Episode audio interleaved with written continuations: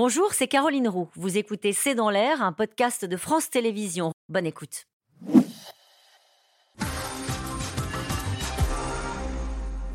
Georgina Wright, c'est Gérard en Haute-Vienne. Les Occidentaux auraient-ils dû faire un effort plus important en armement pour aider l'Ukraine et éviter la lassitude? Est-ce qu'il y a un regret? On se souvient qu'au début, euh, les Allemands disaient bon, on va commencer par leur fournir euh, des couvertures, je crois, puis des casques, puis des, fusils. Je pense que c'est toujours facile de regarder en arrière et dire si on avait fait ceci, si on avait fait cela.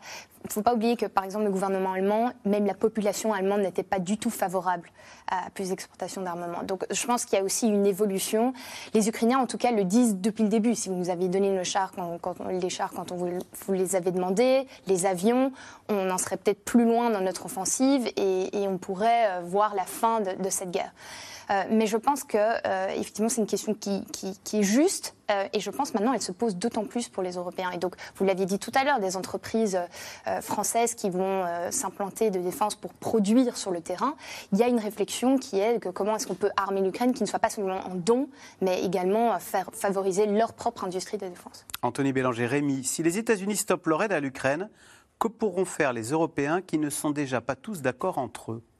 Eh bien, c'est la grande question qu'on posait tout à l'heure. C'est-à-dire que je pense qu'il va falloir se mettre dans l'attitude.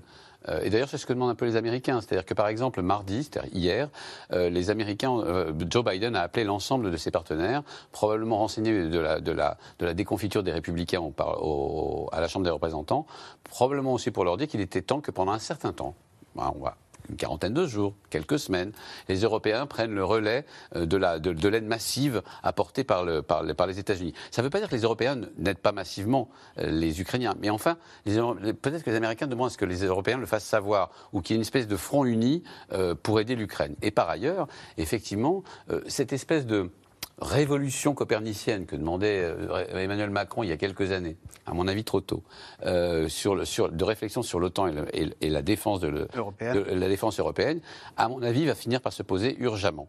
Oui, juste un exemple, parce qu'on parle beaucoup des dissensions entre Européens, euh, très reportées sur tous les plateaux, sur tous les médias. Mais un exemple, la facilité européenne de paix, 5 milliards d'euros à l'Union européenne qui était prévu normalement pour l'Afrique. Et surtout pas d'armement létal. À l'époque, euh, un certain nombre de pays très pacifistes ne voulaient pas d'armement létal. Guerre en Ukraine, en 48 heures, les 5 milliards ont été débloqués pour livrer de l'armement létal. Donc vous voyez, quand il y a un problème, les crises sont toujours révélateurs dans les organisations des sursauts qu'il peut y avoir. Tout à fait. Georgina Wright, Jean-Pierre dans le Barin, le fait que la Slovaquie n'envoie plus de munitions est certes gênant, mais le rapprochement avec la Russie n'est-il pas dangereux? Est-ce qu'on n'a pas là des, pions russes au sein de notre Union européenne? Bah, Oui, ça signale effectivement qu'il y a certaines parties de l'Europe qui sont euh, plutôt pro-russes et qu'il n'y a pas une unité certaine sur, sur l'Ukraine.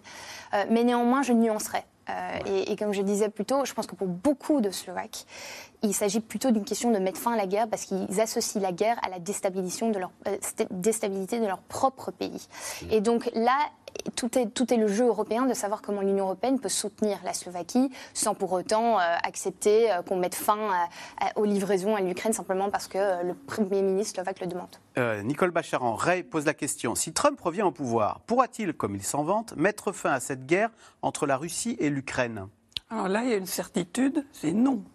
C'est non. C'est même pas ambigu, c'est pas de la prospective. Imaginez, il arrive au pouvoir euh, le 20 janvier 2025 et il dit c'est la fin de la guerre. Ça veut dire que les Ukrainiens et les Russes déposent les armes? Non, ce ne serait pas la fin de la guerre. Mmh. Ce serait peut-être une guerre différente, mais certes absolument pas la fin de la guerre. C'est juste impossible. Merci beaucoup d'avoir participé à cette émission et de nous avoir éclairé sur euh, le soutien des Occidentaux à l'Ukraine. Bonne soirée sur France 5 et à demain pour un nouveau C'est dans l'air. À demain.